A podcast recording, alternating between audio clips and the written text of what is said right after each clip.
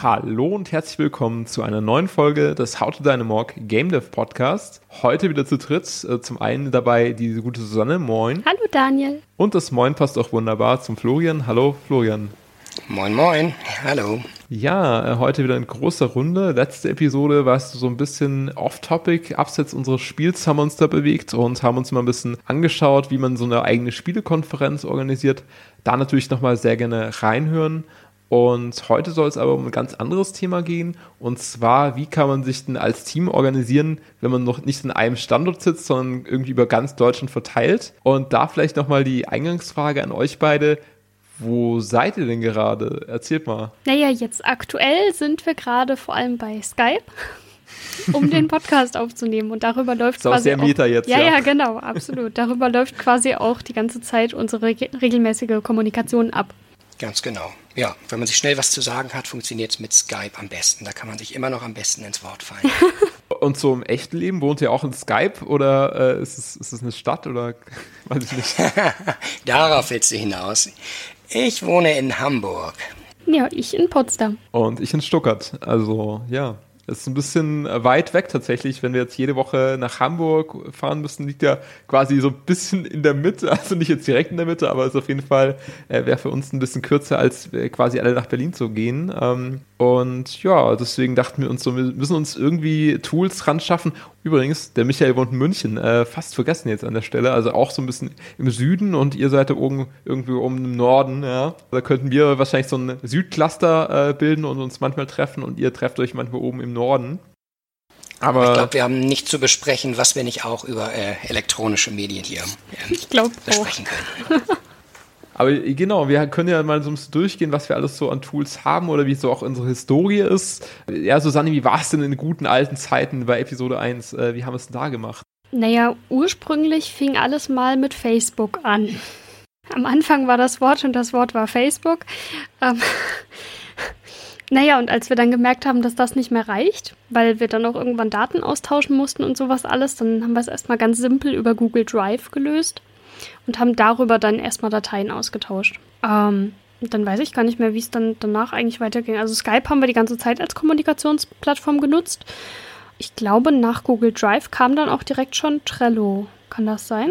Ja, also als so kleinen Zwischenschritt können wir vielleicht nochmal ähm, Discord mit reinbringen. Das haben wir vor allem genutzt dafür, um unsere Beta zur Episode 1 damals so an den Start zu bringen. Stimmt. Und das ist halt auch so für uns so ein bisschen ein Tool, wo wir uns so einfach so unter der Woche mal ein bisschen quasi über Chat unterhalten und vielleicht so ein bisschen neue Kurzerkenntnisse austauschen, die man sich unbedingt irgendwie in eine, in eine Aufgabe betreffen, sondern einfach so ein bisschen allgemeines Austausch von, von Informationswerten.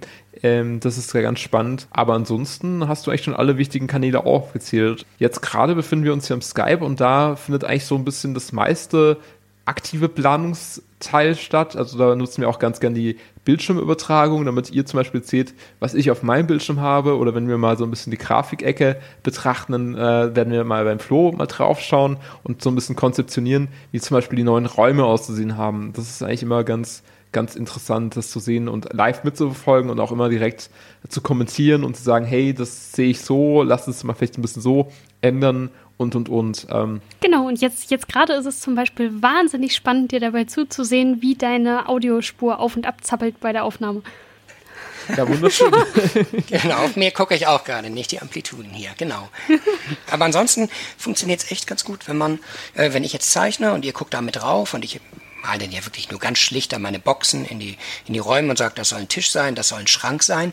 Man ist auf jeden Fall dabei und, und ähm, kann dem auf jeden Fall leichter folgen, wenn man es wenn live sieht. Und genauso, wenn du, Daniel, äh, sagst, wir haben jetzt unsere Milestones und die schreibe ich auf. Ich meine, es ist nur ein Text, wir gucken zu, wie du dir die, die äh, Sätze eintippst, aber das festigt sich dann auf jeden Fall schon deutlich besser. Also eine Videoübertragung in Skype zu haben, so klein sie auch ist, hilft auf jeden Fall bei der Wahrnehmung. Ja, würde ich auch sagen. Das ist auf jeden Fall ein cooles Tool, äh, kann man gut machen. Also deswegen erstmal Empfehlung Nummer eins, Skype. Also es, an sich ist es eher so ein bisschen ein antiquiertes Tool, ja. Äh, sagen vielleicht viele, ja, steigt auf Discord um.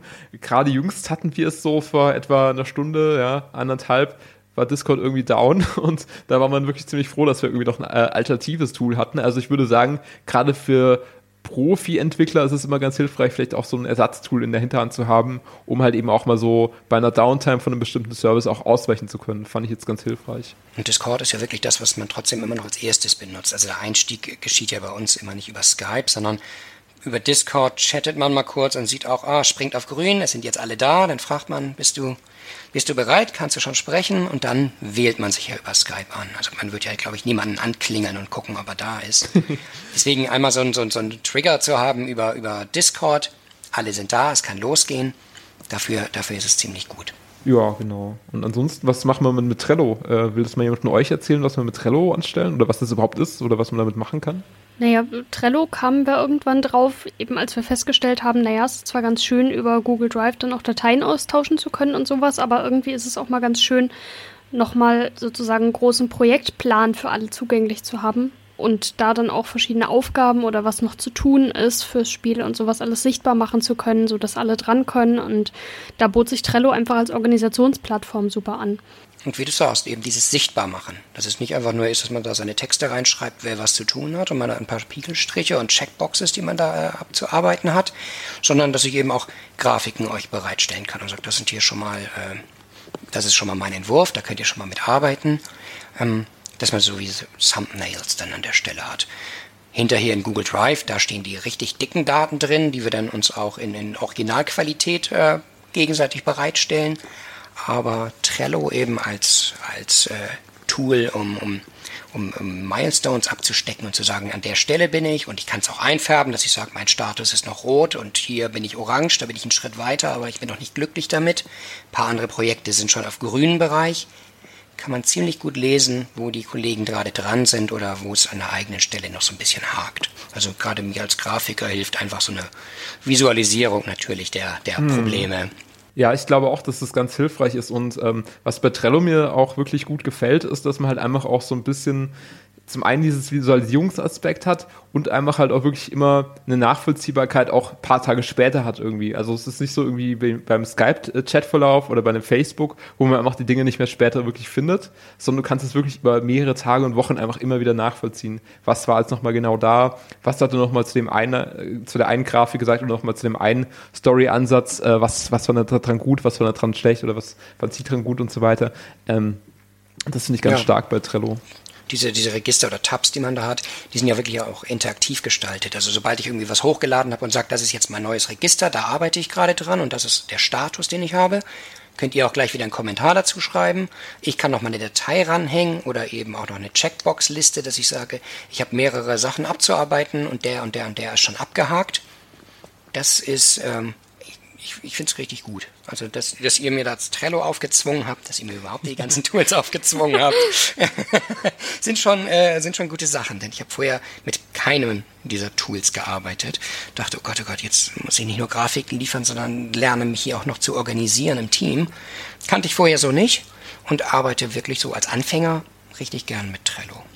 Das ist cool. Aber ich würde ganz ehrlich sagen, Leute, also diese ganzen Tools sind eigentlich wirklich Mumpits, wenn man, wenn man diese äh, wirkliche Kommunikation face-to-face -face oder, oder sag ich mal face-to-Skype äh, nicht hat oder so, weil du kannst sozusagen so viele Informationen, die du halt wirklich irgendwie zwischenmenschlich nochmal erklären möchtest oder halt nochmal ein bisschen aktiver ansprechen oder so, das kannst du über diese Tools einfach nicht so gut abbilden, würde ich sagen. Also es ist so, wo ich sage, Tools sind schön und nett, aber du musst immer noch diese persönliche Beziehung haben oder halt immer noch diese Leute auch wirklich erstmal mit den Leuten zu sprechen und vielleicht auch, auch im Gespräch herauszufinden, wo drückt der Schuh, was treibt sie so ein bisschen an und da einfach auch so ein bisschen noch ja, mehr Details irgendwie rauszufinden und es können auch da wirklich ganz neue Probleme auftauchen, die man vielleicht so in einem reinen Trello-Sheet irgendwie gar nicht gesehen hätte. Also es ist für mich so ein Ding, wo ich sagen würde, Tools cool, aber ja, nicht, nicht alles. Ja, schön, dass du das sagst. Ich hatte nämlich auch das Gefühl, ähm, ich bin vielleicht einfach nur ein Skype-User, weil ich da irgendwie äh, ältere Generation, weil nur mit den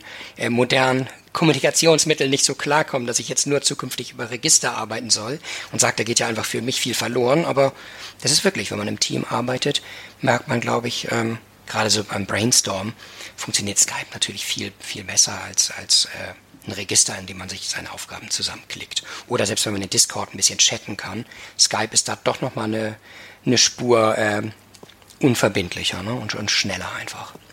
Kleine Anekdote dazu auch noch am Rande, weil es klingt ja jetzt schon irgendwie nach sehr vielen verschiedenen Plattformen, auf denen wir da unterwegs sind. Wir hatten jetzt erst vor ein paar Wochen auch genau den Fall, ähm, dass, dass, dass wir so ein bisschen den Überblick verloren haben, weil äh, wir nach irgendeiner bestimmten Datei gesucht haben und einfach nicht mehr wussten, auf welcher von den Plattformen lag sie jetzt eigentlich. Das ist immer so ein bisschen die Gefahr, wenn es dann viele Plattformen werden. Ich war mir so sicher, dass der Florian das im Discord geschickt hatte und es stellt sich schwer daraus, es war doch Trello. Und dann ist auch noch die Frage, ob ich sie jetzt einem geschickt habe oder ob ich sie in die Gruppe gestellt habe. Ähm, klar. Also wenn man mehrere Tools benutzt, dann sollten die auch auf jeden Fall einen ganz bestimmten Stellenwert haben, dass man einfach sagt, dieses äh, schnelle Miteinander sprechen, das funktioniert über Skype. Wenn ich äh, mal kurz was posten möchte, einen Entwurf oder sowas, dann habe ich meinen Discord-Kanal, mit dem ich eben auch abhorchen kann, wo steckt ihr gerade. Und eben die, die großen Aufgabenverteilungen, die sind in Trello.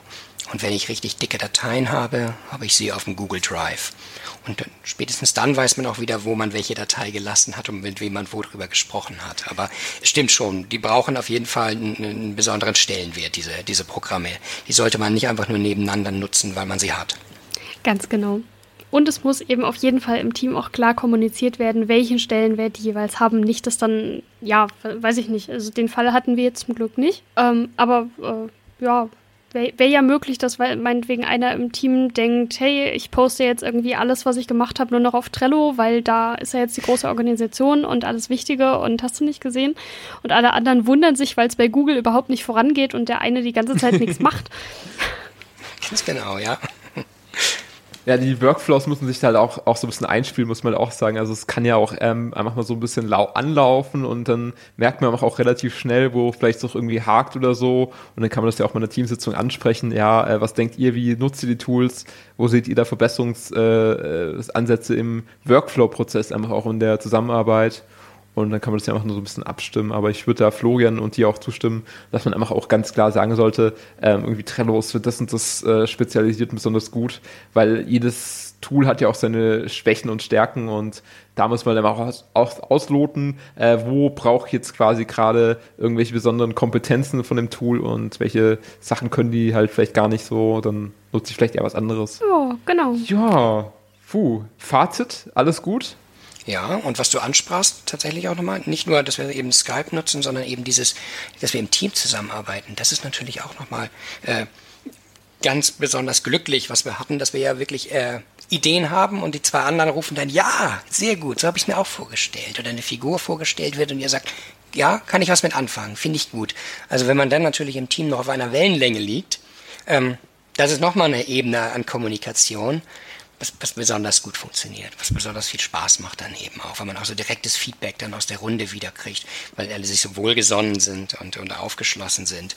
Das ist natürlich was, was kein technisches Tool abbilden kann. Das muss einfach teamintern funktionieren. Es ist so basisdemokratisch bei uns. Ich dachte eher so eine Autokratie oder Diktatur oder so. Aber es ist alles, alles super demokratisch und äh, ja, ist so Friede, Freude, Eierkuchen so ein bisschen. Ja, das ist, schon ein bisschen, bisschen verwunderlich, dass das so gut klappt. Aber gut, äh, so hoffen wir, dass es noch ein bisschen so bleibt und äh, nach Release kann alles in Brüche gehen. Ja, der Scherbenhaufen, ja, äh, wird zusammengekehrt. Nein, hoffentlich, hoffentlich hält es noch ein bisschen. Genau, aber Hauptsache die Episode steht. Dann kann man sich zerstreiten, genau. dann gibt es die große Reunion und dann Episode 3. die typische Boyband, ja, oder Girlband. Ähm, ja, das, wir werden genau. einfach alles, äh, alles kitten, wenn es irgendwie so aus dem Ruder läuft, werden wir einfach sozusagen alle, alle Sachen kitten und äh, werden nach außen immer so ein bisschen äh, darstellen, dass wir das super Team sind, natürlich. Ähm, genau. Ach so, ja, äh, ich, bevor wir jetzt hier komplett äh, abschweifen, würde ich sagen, gehen wir mal in den Fragenpart über. Und da kam tatsächlich eine Frage über das Gamers Global Forum auf. Und äh, ja, Susanne, vielleicht willst du sie auch mal kurz vorlesen und dann können wir mal schauen, ob wir sie beantworten können. Ja, und zwar hat uns da der Fantastic Nerd von Gamers Global gefragt, ob es denn schon ein angepeiltes Release-Datum für die zweite Episode gibt. Und, gibt es das? Fragen wir so in die Runde. Hm. Ja, wir haben also zumindest. Sie wird kommen, ja. Ja, wir haben, wir haben zumindest eine grobe Timeline schon mal. Genau, also wir haben intern schon mal so ein Release-Datum festgelegt für äh, euch da draußen an den Hörgeräten, an den Empfangsgeräten, Vielleicht auch an den Hörgeräten, wer weiß. Ähm, ist es leider äh, when it's done, äh, das Release-Date noch so ein bisschen, weil wir sind uns einfach noch nicht so ganz sicher, ob die Milestones, die wir so abgesteckt haben, wirklich auch so eingehalten werden können, weil wir einfach noch am Anfang der Entwicklung stehen. Und äh, deswegen ist es natürlich einfach so ein bisschen schwer abzuschätzen und da wollen wir jetzt auch, auch nicht so Versprechen ähm, rausgeben, die wir nicht, nachher nicht halten können. Siehe Episode 1. ja, genau, wir haben aus den Fehlern gelernt. Ich bin ganz zuversichtlich, dass wir Ende des Jahres, Anfang nächsten Jahres irgendwas Spielbares zeigen können werden. Ja. Aber in welchem Umfang das denn ist, das, weiß ich noch nicht ganz so sicher. Ähm, von daher, ja, haltet einfach die gespannt die Ohren und Augen offen, weil natürlich irgendwann, wir werden jetzt nicht nur am Release-Date irgendwie mal einen Screenshot raushauen, sondern der wird natürlich schon ein paar Monate eher stattfinden, der erste Screenshot-Release. Und ja, da freuen wir uns natürlich, wenn, wenn ihr das noch fleißig kommentiert und so. Und äh, ja, äh, soweit dazu erstmal zu der Frage. Natürlich gerne weitere Fragen stellen, immer gerne an podcast.howtodynamorg.de, das ist die E-Mail-Adresse, oder auf unserem Discord-Channel. Natürlich alles auch nochmal in den Shownotes zum Podcast verlinkt. Und ja, mit diesen Worten würde ich sagen, war eine schöne Runde, interessante Erkenntnisse auf jeden Fall gewonnen. Äh, hoffe, es war auch ein bisschen was für euch dabei. Und in diesem Sinne, bis in 14 Tagen. Ciao. Ciao. Macht's gut. Tschüss.